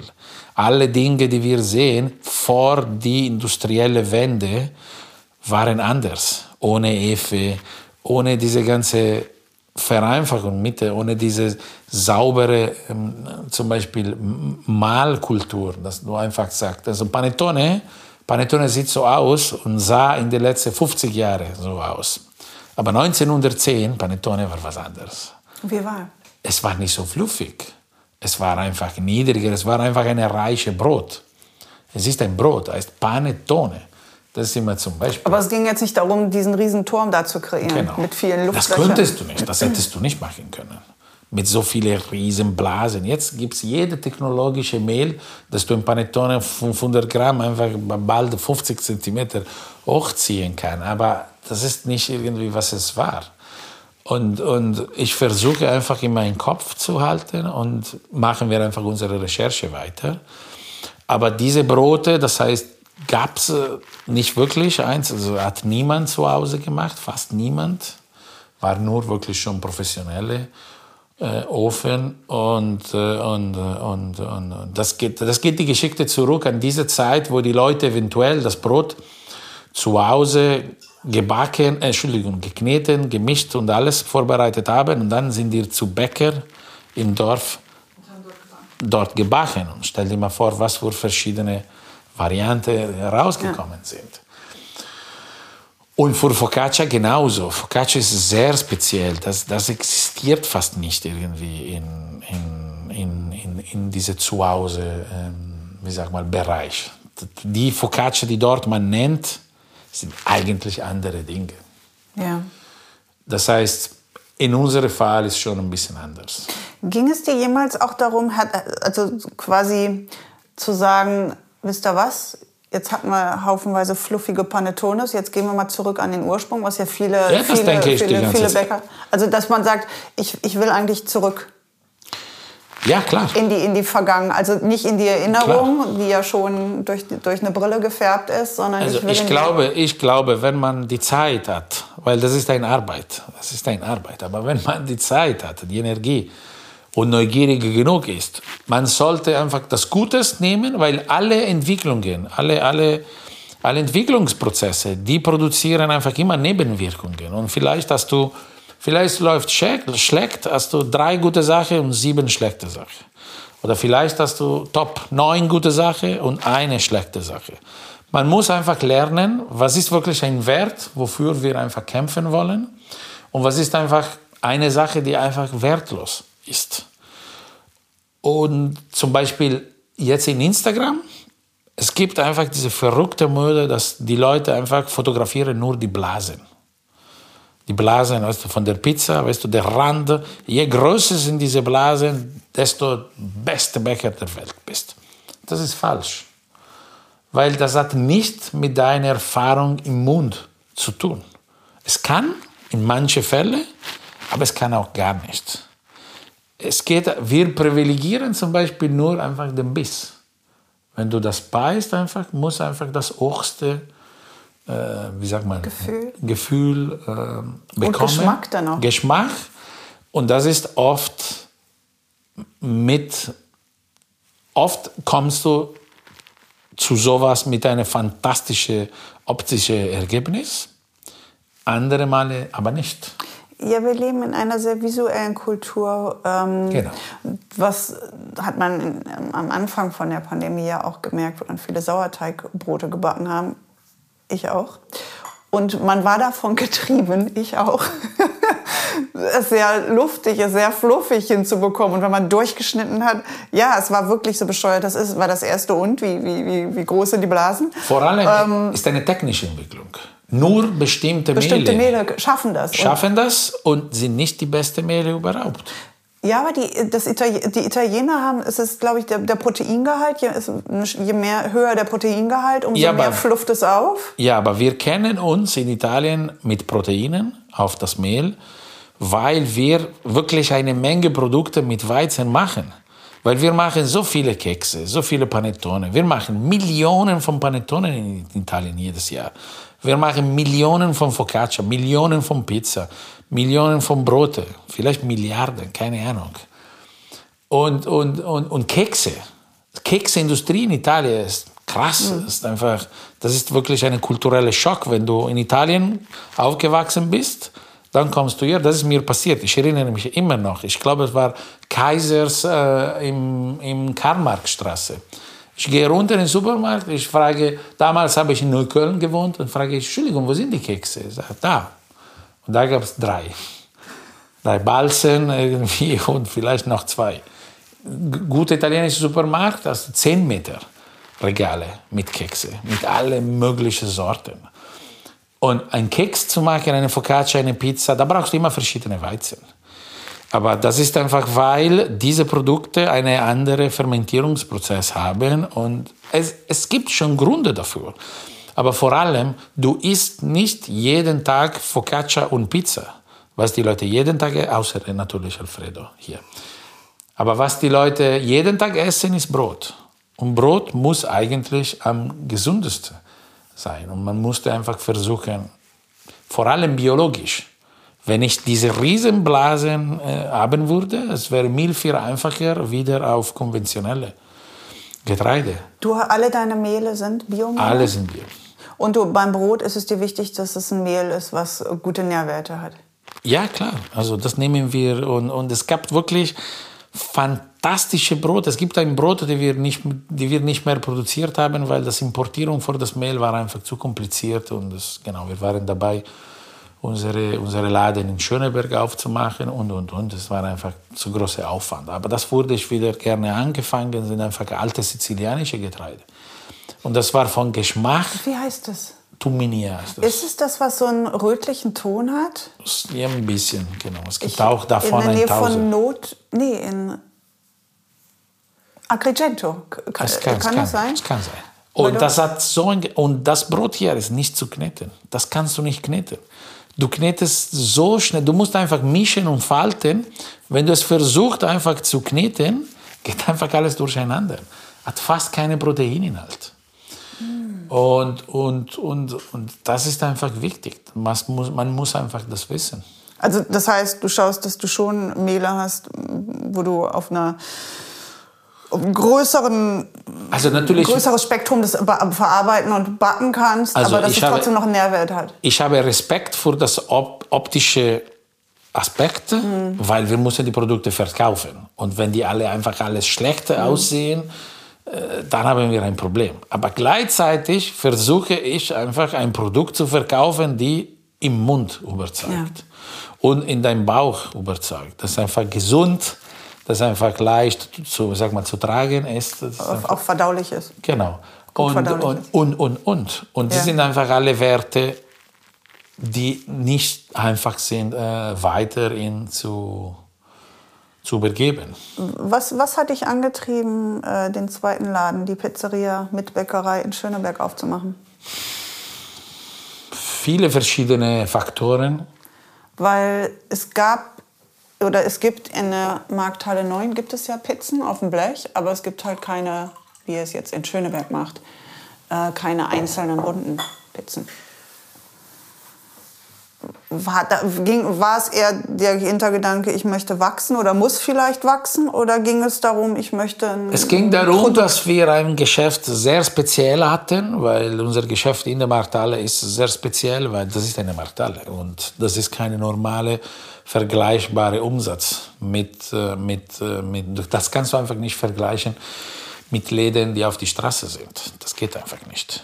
Und äh, es ging darum, einfach irgendwann mal zu sagen, okay, was wäre, wenn wir gucken, einfach was für eine Erfolge, welche, welche, welche Feedback, was, was bekommen wir, wenn wir auch ein, ein, ein Laden auf die Straße aufmachen, wo wir auch Kaffee anbieten. Es, es gab wirklich viele Faktoren. Zum Beispiel, wir produzieren einfach äh, eine ganze Frühstückssortiment mit Brioche, Croissant, einfach äh, Schnecke und so weiter und so fort. Das kannst du in der Markthalle äh, natürlich nur kaufen, weil dort äh, wir, wir selber keinen Kaffee anbieten können. Wir haben keine Tische, wir haben keinen Kaffee. Und das war schon die Idee, das wäre schon irgendwann mal ähm, selber diese Art von italienischem Frühstück jetzt anzubieten. Das in Markthalle kannst du nicht, weil es gibt zwei Cafeterien, die gehören zur Markthalle. Das ist ein Punkt. Da gab es den Punkt einfach, dass du bist in der Markthalle und du bist einfach mit involviert in ein gemeinsames Projekt, der natürlich hat viele Vorteile, aber das hat auch den Nachteil, dass du einfach nie denken kannst, okay, das habe ich einfach schwarz-weiß äh, gut oder schlecht gemacht. Es gibt einfach viele Entscheidungen, die sich miteinander kombinieren. Es ist immer eine Gemeinschaft. Genau, und, und das end, endgültige Ergebnis bringen. Und Jetzt zum Beispiel in der Markthalle gibt es einfach, es gab eine Zeit, wo viele Sonntagevente waren, dann jetzt pandemiebedingt gibt es keine Sonntagsevent mehr, dann gab es Street Food Thursday, als ich entschieden habe, dort aufzumachen, gab es nicht, dann kam, war ein Riesenerfolg, dann jetzt seit Pandemiezeit gibt es nicht. Das heißt, es ist einfach eine Gemeinschaft und irgendwann mal merkst du, okay, ich habe so und so viele Mitarbeiter, bla bla bla, es wäre auch schon auf meine Stabilität, ähm, es wäre einfach gut Ja. zu wissen, wie es draußen Ja. Das heißt, dann, es gab auch der Fall, dass mit Abstand der beste Laden, die wir einfach in Angebot bekommen können, haben, war einfach viel zu groß für eine Bäckerei. Der Laden in Schöneberg ist, weiß ich nicht, jetzt 370 Quadratmeter. Und äh, da, da kannst du viele Brote verkaufen, bis du, bis du Was du vorher, vorher war dein Problem zu wenig Platz und jetzt war das Problem fast schon zu viel Platz zu haben. Genau. Ja, zu viel Platz ist nie, hat leider mir äh, die, Du hast Zeit immer eine gelernt. Idee, was man damit machen kann. Genau. Und äh, genau, ist eine Vorstellung, äh, es ist eine fehlende Vorstellung, das Problem. Platz, äh, genau, kann man. Dann ist es so, dass auch meine, äh, meine, meine erst, mein Geschäftspartner jetzt, Matteo Leopoli, der war auch meine erste Angestellte, die mit mir angefangen hat. Äh, es ist dann mit der Zeit auch Partner geworden und er kennt sich auch, auch sehr gut mit Pizza, hat auch auf eine professionelle Ebene in Italien gemacht. Und dann haben wir schon eine dritte Partner, eine dritte Person, Alessandro Ciccarone, involviert. Der macht grundsätzlich jetzt die, die Goldstraße. Der hat natürlich große Erfahrung in, in Empfang, Customer Service, hat in vielen Restaurants gearbeitet, auf die Welt. Und dann mit diesem Team haben wir gesagt, okay, es war nicht geplant, wir wollten einen Kaffee, aber der Laden ist mega schön, so eine Option bekommen wir vielleicht das nächste Mal in drei Jahren. Pizza, wissen wir, wie es läuft, können wir das machen. Service, da kenne ich mich natürlich viel aus. Ich bin immer noch in einem Restaurant aufgewachsen. Also ich brauche nicht viel Zeit. Ich komme in ein Restaurant, ich brauche einfach zack, einmal und dann sehe ich schon viel. Und dann haben wir gesagt, go for it. Und diese ganze Sache sind einfach zusammengekommen und dann hatten wir einfach dann unsere Kaffee haben wir jetzt einfach, wo wir unsere Kaffee, das kannst du unsere, das macht schon auch Spaß, weil die Leute posten dann auch irgendwie auf die Social Media einfach ein Foto von, von deinem Cappuccino, gut gemacht. Und das ist einfach ein italienisches Frühstück, das wir ja. einfach ähm, anbieten. Ja, ich muss mal zum Frühstücken vorbeikommen. Ich war für die Pizza da, aber ich muss zum Frühstücken kommen. Ihr habt, ähm, das Timing war etwas unglücklich, unglücklich genau. weil ihr habt eine Woche, bevor die Pandemie so richtig äh, die Keule geschwungen hat, habt ihr aufgemacht. Ähm, wahrscheinlich hast du dich scheiße gefühlt in dieser Zeit. Deshalb werde ich jetzt nicht fragen, wie hast du dich gefühlt. Aber was hat dich das durchstehen lassen? Was hat dir das Gefühl gegeben, wir ziehen das durch und wir werden auch lebend hier rauskommen? aus dem Business? Das ist natürlich äh, eine Katastrophe, eine Mega-Katastrophe.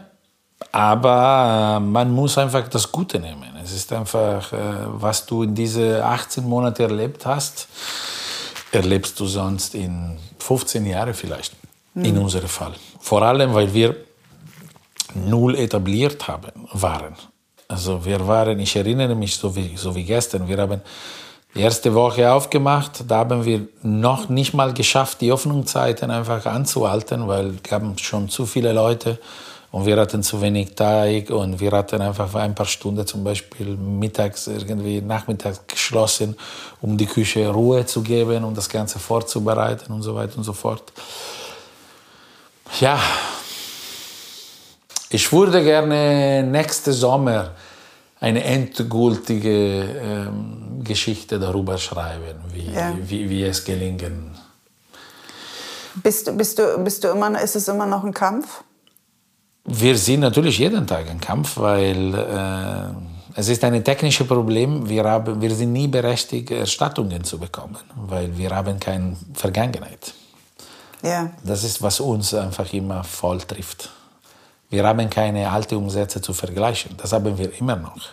Also wir arbeiten an diesem Projekt seit, wir haben angefangen mit, ich glaube, wir waren, genau, was ist das, die Geschichte? Genau, wir waren drinnen vor das erste Mal in Oktober 18.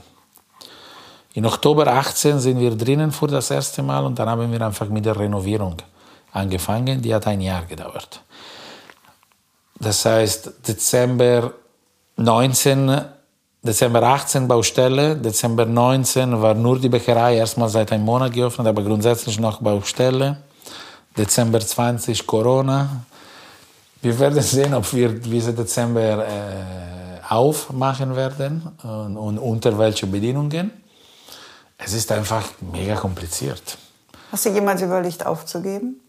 Nee, das kannst du nicht machen. Hm. Das kannst du nicht. Du bist ja auch nicht der Typ für, ne? Du bist jetzt keiner, der aufgibt, glaube ich, oder? Das weiß ich nicht. Es ist einfach eine, wirklich eine Reise, die du, in, in, in, drin ja. Erlebst. Immer, jeden Tag kommen einfach gute Nachrichten, schlechte Nachrichten. Du siehst die viele gute Sachen, die du machst. Und dann siehst du auch draußen, dass einfach wieder alles schief läuft.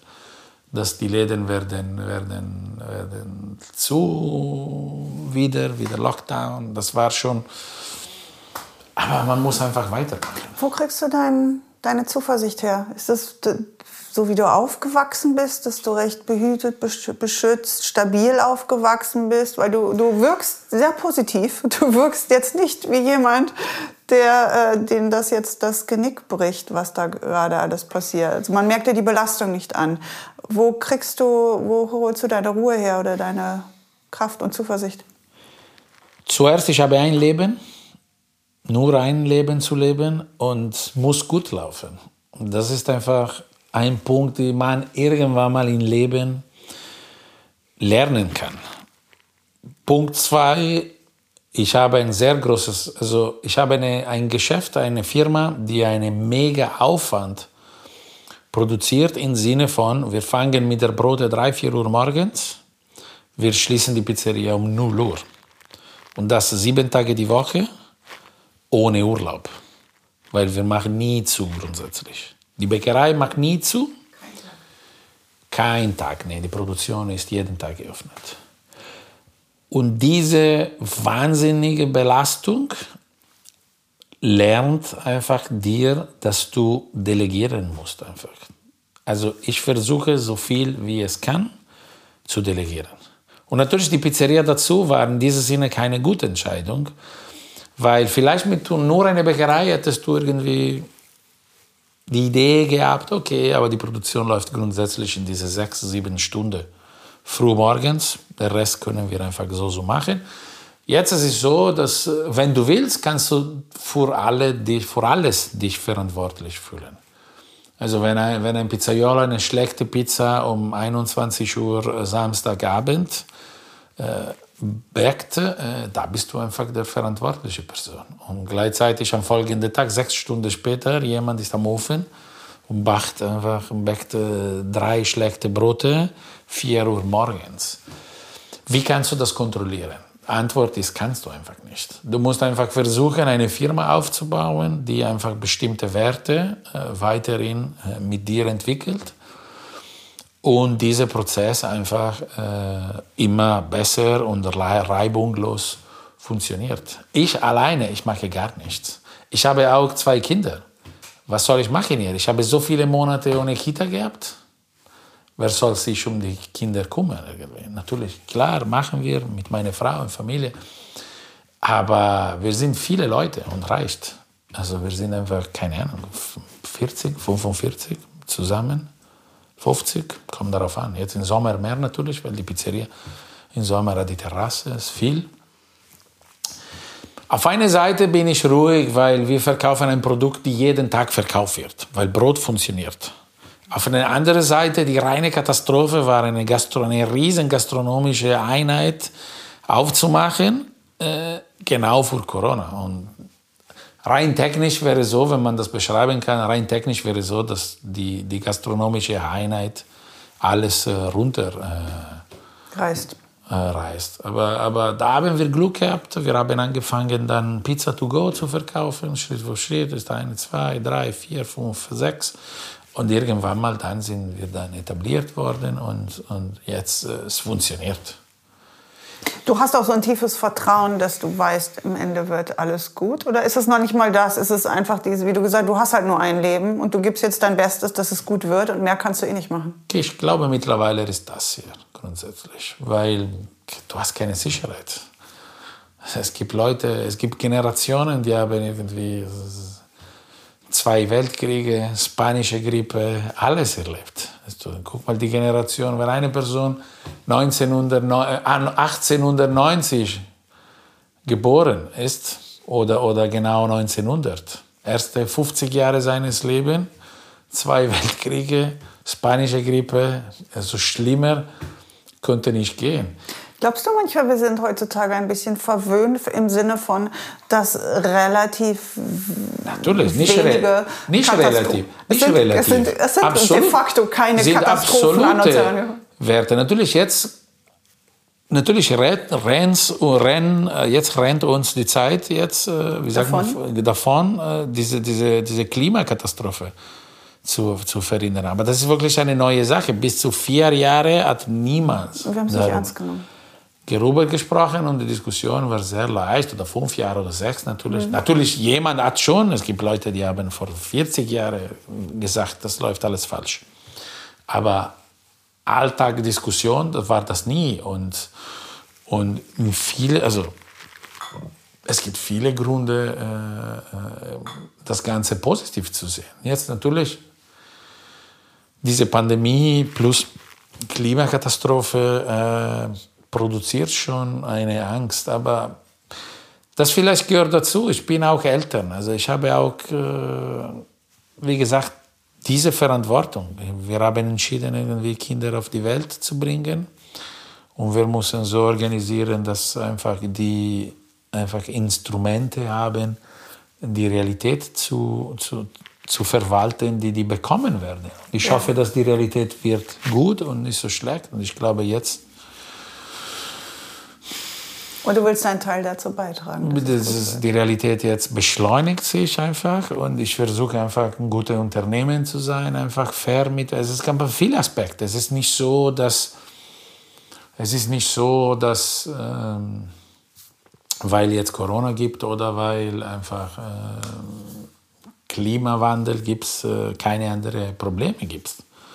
Es gibt immer noch einfach viele, viele Sachen, die man besser kann. Und ich versuche einfach, ich versuche ein sauberes Produkt einfach äh, mit, mit, mit Werte einfach auf den Markt zu bringen und äh, in eine faire Weise was, was genau einfach so zu produzieren und, und, und.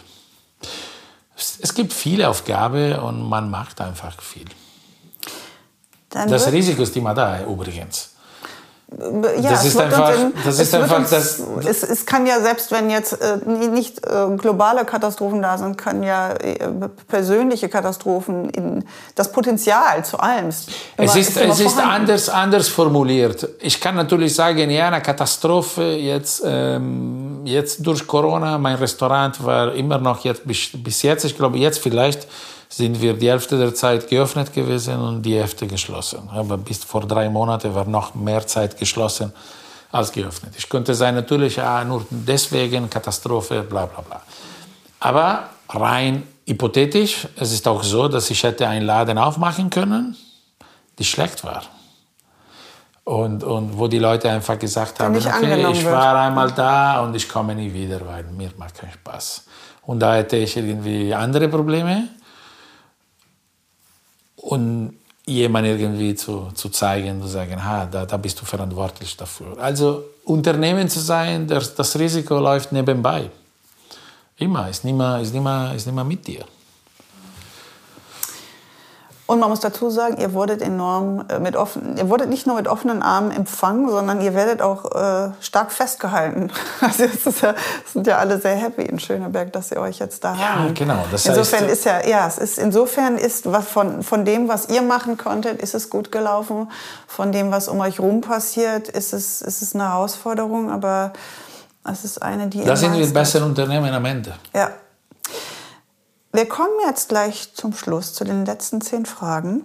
Und dafür würde ich dich, beziehungsweise erstmal machen wir einen kleinen Frühschoppen. Dafür würde ich dich bitten, aus dem Kühlschrank den Spumant herauszuholen. Ein rosaner steht oder ein liegender, nicht rosa. Ein Ferrari. Ein Ferrari. Maximum rosa. Soll ich, möchtest du? Ja, äh, wie du willst. Okay. Ähm, und wir können dann schon mal kurz über das Rezept reden, was du mit mir teilen wirst, was dann auf maikepeters.com unter Meet in Your Kitchen auf dem Blog sein wird. Und zwar, ich habe mal gesagt, es ist ein Focaccia, aber du hast mich heute korrigiert, es ist kein Focaccia, es ist eine Pizza. Und dazu muss ich etwas sagen. Vor vielen Jahren hatte ich, war ich bei dir, ich glaube, das war das erste Mal oder das zweite Mal, dass ich da, nee. Na, ich war vor ein paar Jahren bei dir in der Markthalle 9 und da hattest du eine Pizza Bianca mit Brokkoli und Salsiccia.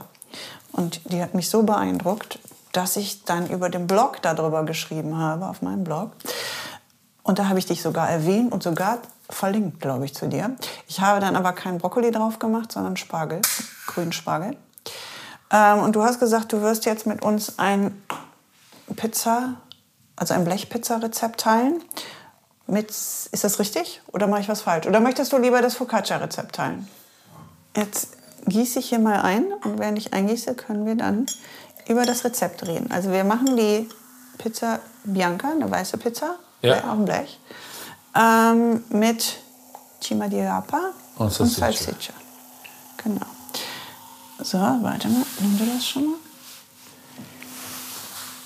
Und ich jetzt noch. Und dann können wir aha, gleich auch zu den Fragen übergehen. So. Alfredo, ich danke dir, dass du mich in meiner Küche besucht hast. Tschüss. Ich bedanke mich. Grazie. Was heißt bitte auf Italienisch? Prego. Prego. Oh. Prego. Ah. Und die Kirchenglocken. Also, los geht's. Dein Lieblingsessen? Als ich Kind, also ich glaube immer noch vielleicht Risotto col pesce persico. Das ist ein kleiner Fisch, also das ist ein Fisch, den es in Komasee gibt. Mhm. Und das ist ähm, einfach äh, paniert und dann frittiert. Mhm. Und dazu macht man einfach äh, Reis. Ich bin ein großer Reislieber, ich liebe Reis. Ich esse wirklich Reis. Meine Frau hasst mich für diese Geschichte. Ich Nur Risotto-Reis oder generell Reis? Ich, ich glaube auch gekochter Reis. Also für mich gekochter Reis mit Butter und Parmigiano ist ein Paradiesrezept. Ich liebe wirklich. Ich überlege, ich habe oft in der Zeit, auch in der Zwischenzeit jetzt, auch wegen Klimawandel, gedacht, was wäre jetzt mit Veganen zu werden oder wenigstens zu reduzieren. Mhm. In der Tat, bei mir das größte Problem wäre einfach Parmigiano. Ich esse so viel Parmigiano. Egal was ich mache, da bin ich wirklich Italien-Klischee. Also auch nicht groß andere Käse. Es muss Parmigiano es, sein. Also es kann auch andere Käse. Mozzarella ja. liebe ich sehr. Auch. Ja. Ich bin auch. Ich esse grundsätzlich. Ich bin kein, kein, kein, ich mag nicht besonderes französische Art von Brie, Camembert. Ja. Das sind nicht meine Ziegenkäse. Oder, oder genau, ich, ich stehe wirklich auf Pasta Filata, sagt man auf Italienisch. Also Pasta Filata ist diese, dieser gezogene Teig. Mhm. Das heißt, es ist Mozzarella, Scamorza, diese ganzen Dinge. Aber grundsätzlich Parmigiano und, Parmigiano. und, und genau. Ja, das und, mit dem Käse verstehe ich. Das wäre auch und, für mich ein Grund, kein Veganer zu werden. Und Reis, das wäre wirklich mehr als Fleisch. Fleisch ist nicht mehr, ja. ich esse nicht so viel, das könnte ich einfach komplett verzichten. Aber zum Risotto al Pesce Persico, das ist wirklich eine Kindheit. Äh, Sache für mich einfach. Es war so cool. Es ist einfach diese, wer, diese, wer hat das gekocht? Mein Vater. Mein Vater einfach mit viel, einfach mit Fisch, einfach gut, einfach paniert, äh, mit, mit viel Salbei, Butter, mhm. einfach reich, eine reiche Soße, fette Soße. Und, und dann, dann wird der Fisch auf das Risotto draufgelegt? Genau, aber es ist kein Risotto, es ist einfach gekochte oder Pilaf einfach. Das ist einfach in Wasser gekocht, damit leichter. Da kannst du kein Risotto, weil wenn du Risotto machst, ist dann einfach das Fette von Risotto plus das Fette von der Fische und der Butter, das macht zu viel zusammen. Risotto muss wirklich so einfach. Das ist eine Art fast von asiatischer Beilage. Ja. Und das wäre einfach eine Sache, die hier nirgendwo zu, zu finden ist. Ja. Aber davon habe ich wirklich, äh, das gerade vermisse, vermisse, vermisse ich sehr. Ja. Jetzt wollte ich fragen, welches Gericht liebst du von deinem Vater? Ist es dann das? Ist das dein liebstes Gericht von naja, deinem Vater? Naja, mein Vater ist einfach so ein guter Koch, dass ich vermisse viele Dinge. Ravioli, wie er macht, die sind nirgendwo zu finden hier. Und das ist wirklich ein Fakt. Und, und ja, vor allem denke ich das hier. Und von deiner Mutter? Gibt es irgendwas, was deine Mutter kocht? Meine Mutter kocht gut, aber kocht fast nie, auf viele verschiedene Gründe. Gibt es ein anderes Gericht, was dir was sie, macht, sie macht sehr gut Spezzatino, also eine Art äh, Gulasch. Also auf, auf Italienisch diese Art von Gulasch einfach Fleischstücke mit, äh, mit, äh, mit, mit Kartoffeln, Tomate, einfach in Soße. Das ist Spezzatino und das macht sie, das macht sie sehr gut. Wenn du etwas von Italien nach Berlin holen könntest, alles, das Meer, Wetter, es, egal was, was wäre das? Eine Sache, die du am liebsten in Berlin hättest, die es nur in Italien gibt. Naja, vielleicht ein bisschen mehr diese, diese Barkultur. Diese, diese Barkultur, wo die Leute einfach, weil über Wetter äh, oder ähnliches braucht man nicht irgendwie zu reden. Die, die sind unterschiedliche Länder und ist gut so. Aber diese Art von Smalltalk, einfach diese Art von, ich trinke einen Kaffee jetzt am Tresen und wer ist da, zack, einfach spontan, äh, das, das, das würde mich einfach äh, Glaubst du, das würde funktionieren? Glaubst du, das wäre so über, nee. zu übersetzen? Und glaubst du, die Deutschen, wenn, also ich hole mir fast jeden Tag einen Cappuccino draußen. Ich, ich, das ist für mich so ein Ritual. Ich laufe draußen rum, hole mein, mein Cappuccino.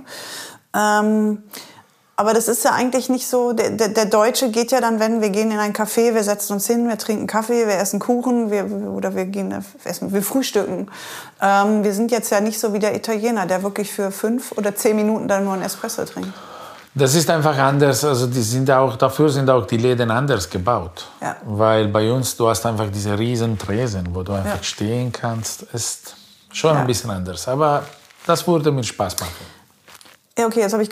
Ja, doch, es geht eigentlich. Was würdest du gerne an Berlin ändern? Bah. Ich mag Berlin, wie es ist. Ich bin oh, hier. Das lassen wir so stehen. Bah. Äh, vor allem, ich kenne auch Berlin nicht so gut immer noch. Das ist auch eine Entwicklung in meinem Leben, die seit der, Pan der Pandemie eigentlich läuft. Wir erleben immer mehr einfach, dann haben wir uns einfach ein Auto besorgt. Berlin ist einfach ein Riesending. Das sind einfach 900 Quadratkilometer. Und wir Ausländer, wir tendieren viele einfach in drei, vier Bezirke zu stehen. Wir sind alle fokussiert in Prenzlauer Berg, Friedrichshain, in Kreuzberg, in Neukölln.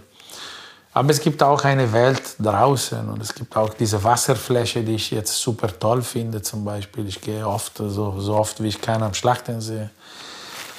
Ich bin noch dabei, die Stadt kennen. Das heißt, du würdest erstmal gar nichts an Berlin ändern wollen? Erstmal, erstmal nicht, ein bisschen weniger Verkehr, aber das wissen, das wissen alle. Die italienische Küche ist genial. Ich lasse dich erst trinken. Die italienische Küche ist genial, weil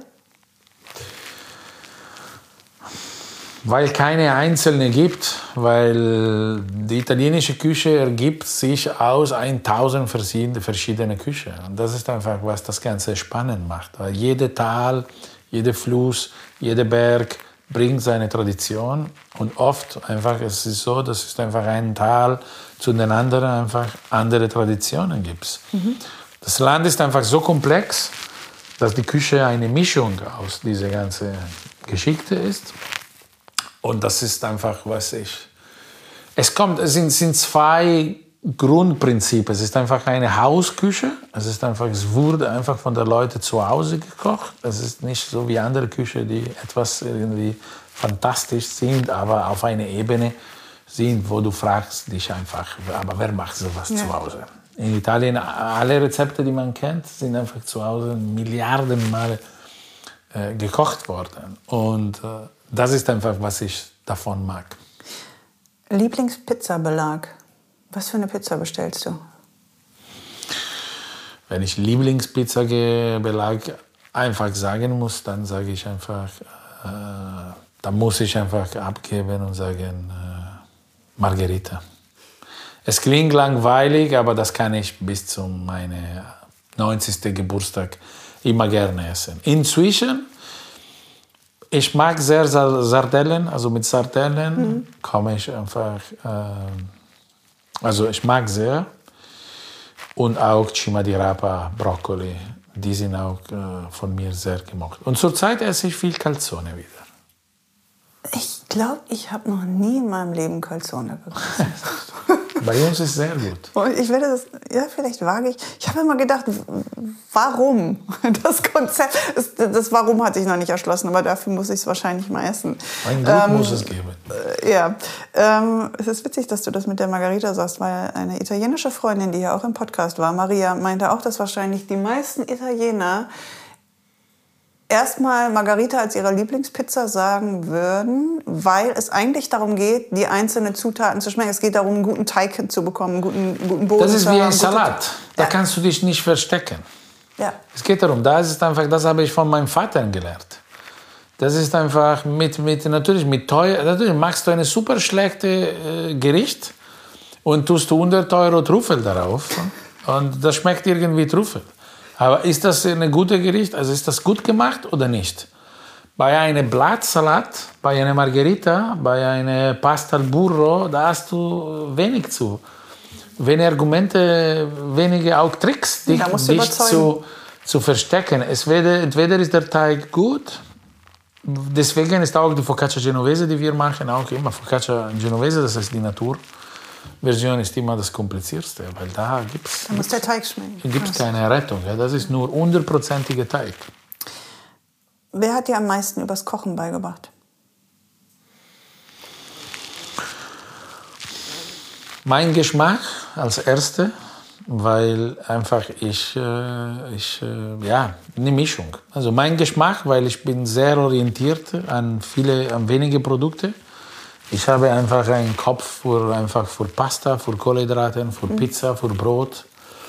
andere Dinge interessieren mich wirklich äh, kaum. Und natürlich, ich bin in einer Familie so, so groß geworden, wo diese ganzen Themen einfach mit dabei waren die ganze Zeit. Wer hat dir den wichtigsten Business-Ratschlag gegeben?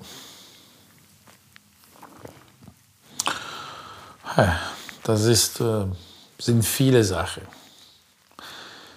Viele. Ich muss sagen, inzwischen meine Lieblings, äh, ja, das weiß ich nicht, weil es war, wie gesagt, ich war, ich habe mich auch lange vorbereitet auf diesen Weg.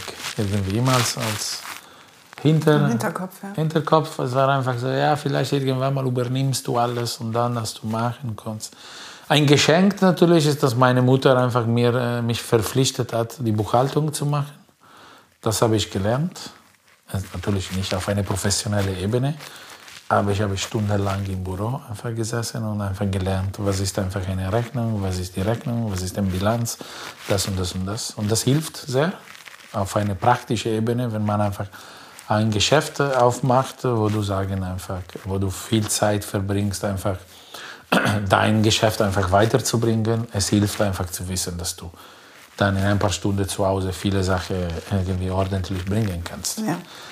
Aber das beste Tipp,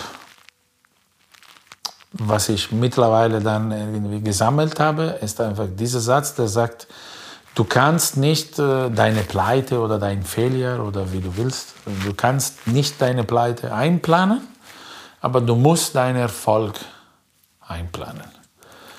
Und das ist wichtig, weil wenn du ein Geschäft aufmachst, du bist nur konzentriert auf einfach Pleitevermeidung, weißt du? Oder oft ist so, oder wenigstens bei, bei mir so, du denkst, oh, hoffen wir, dass jemand kommt, hoffen wir, dass alle Rechnungen zahlen können und dass es alles weitergeht. Aber es kann in Realität auch oft andersherum passieren, dass du ein Geschäft aufmachst und da du damit Erfolg hast. Und wenn du Erfolg hast, was uns teilweise passiert ist, nichts Besonderes, aber manche Tage waren wir sehr beschäftigt. Da zum Beispiel hat uns, wie sagt man, die ganze äh, Ausrüstung, die ganze Equipment, also da war die Bäckerei einfach zu klein gedacht. Also diese Variante, okay, aber was wäre, wenn? Das hatte ich gar nicht in Kauf genommen am Anfang. Es war einfach so, ich bin im Ausland, ich bringe neue Produkte auf den Markt, also nicht neues, weil es Brot, aber eine neue sozusagen Winkel, um, um das Produkt zu sehen. Und äh, was wird es? Werden irgendwie drei Leute am Tag ein Brot kaufen? Werde ich zwei Pizza am Tag verkaufen? Und du denkst nur das und das machst du fleißig und dann versuchst du dein Bestes. Und dann kann passieren, dass einer sagt, ah, wow, fantastisch, ich bringe das nächste Mal einen Freund mit. Und dann funktioniert gar nicht. Weil wenn du schlecht gebaut hast oder schlecht geplant hast, ist eine Katastrophe. Wirklich eine reine Katastrophe. Weil da kannst du kein gutes Personal einhalten und, und, und. Und wir haben angefangen durchzuatmen. Wir haben einfach in, in, in der Markthalle einige Teile renoviert in 2016. Und seitdem haben wir mehr Platz und läuft alles, ja. wie es sein soll. Was möchtest du deinen Kindern auf ihrem Lebensweg mitgeben? Was möchte was? Was möchtest du deinen Kindern auf ihrem Lebensweg mitgeben? Was ist dir wichtig, dass du das deinen Kindern mitgibst? Vertrauen. Ich glaube, es war die schnellste Antwort des ganzen Podcasts von dir. Das ist eine gute, eine schöne Antwort. Ähm, was bedeutet Essen für dich? Viel. Viel. Nicht alles, aber viel. Viel. Vor allem ich mag einfach das Kochen mehr als das Essen zu Hause. Essen mag ich natürlich, aber da ich bin kein guter Esser. Ich bin auch zu schnell. Ich bin in einem Restaurant gewachsen. Da wir haben diese, die ganze Familie haben wir diese Virus. Wir essen alles zu schnell, weil wir sind einfach gewohnt. Hier kommt jetzt Gäste, das und das und das, keine Zeit. Gib mir was. Zwischenbreak, also zack, zack, zack, zack, fertig. Ich bin nicht ein Genießer. Äh, wenn ich esse. Und meine Frau sagt immer, ich habe auch dieses Problem, dass ich bin in einem Restaurant aufgewachsen und ich muss immer, wenn ich in, in, in einem Lokal bin, ich muss das ganze Saal immer im Blick haben. Das ist mir, äh, das kann ich nicht vermeiden. Das heißt, wenn wir zum Beispiel an, an der Wand sitzen, wenn ich einfach die Wand schaue, da werde ich nervös. Immer. Das kann ich einfach nicht durchhalten. So bin ich einfach und die ganze Familie weiß das. Und deswegen beim Essen, ich bin einfach zu schnell, ich gucke viel, also wenn ich im Laden bin, ich gucke, weil ich bin gewohnt und professionell, ich, ich bin einfach neugierig. Ich gucke alles, was passiert. Und zu Hause, wie gesagt, esse schnell. Was aber andersrum, ich kann stundenlang kochen, auch mit der Familie, und das macht Spaß. Also ich mag wirklich diese Idee von zum Beispiel, ich mache Ragout und ich mache was und ich komme nebenbei mit einem Stück Brot und, während das Kochen nehme ich das raus, probiere ich das und da gibt es ein bisschen Smoke Talk, ist gut, ist es nicht. Für mich Kochen ist immer ein Familiending. Also ich kann nicht klein kochen. Das macht mir keinen Spaß. Ich koche nie, ich habe, ich glaube, nie in meinem Leben weniger als 500 Gramm Pasta gekocht. Auch wenn ich alleine bin, dann, dann koche ich einfach 500 Gramm und nutze ich irgendwie am nächsten Tag oder, oder, oder lade ich jemanden ein oder, oder, oder. Es macht mir einfach keinen Spaß, einfach diese einzelnen Portionen machen mich traurig, einfach immer. Ich stimme dir komplett zu. Ich hasse es, kleine Portionen zu kochen. Kleine, kleine Portionen, deswegen unser Brot ist auch äh, zwei Kilo. Weil äh, natürlich verkaufen wir im Viertel, aber die Idee ist, dass einfach ein, eine Versammlung gibt von Leuten, einfach, die haben was irgendwie zu, zu verteilen. Kochen ist teilen, Essen ist große, teilen. Große, große Brote für die, für, die, für die, nicht einzelne Brote für die Einsamkeit, sondern große Brote für einfach die, die Gemeinschaft. Das lassen wir so stehen. Und deswegen Essen ist einfach, für mich ist wichtiger Kochen als Essen. Essen ist wir essen auch, also ich esse auch zu viel. Aber Kochen, das macht Spaß. Da kannst du einfach improvisieren und, und kannst du einfach, einfach lernen. Und, und, und, und gerade wo auch jetzt dieser Klimawandel uns einfach gibt es einfach diese, diese Zwang jetzt einfach. Lernen einfach neue Sachen zu kochen. Weil wenn wir weiterhin mit diesen ganzen Tierprodukten weitermachen, es ist einfach schwieriger. Und gestern haben wir zum Beispiel eine, Ragu, eine vegane Ragout zu Hause gemacht mit meiner Frau und das hat sehr gut geschmeckt. Und das lernen wir. Aber das Kochen macht keinen Spaß. Äh, macht, macht sehr Spaß. Essen ist äh, schnell. Zack, zack, zack, gegessen und dann ist Quatschen. Alfredo, ich danke dir fürs Quatschen. danke. danke. Ich hoffe, ihr freut euch genauso wie ich auf die nächste Episode von Meet in My Kitchen. Ihr findet die Rezepte all meiner Gäste und einige Eindrücke und Fotos von meinen Besuchen bei Ihnen in Ihren Küchen auf maikepeters.com. Auf Instagram könnt ihr dem Podcast auf Meet in My Kitchen Podcast, ein Wort, folgen und mir auf Eat in My Kitchen. Danke fürs Zuhören. Keep on cooking. Eure Maike.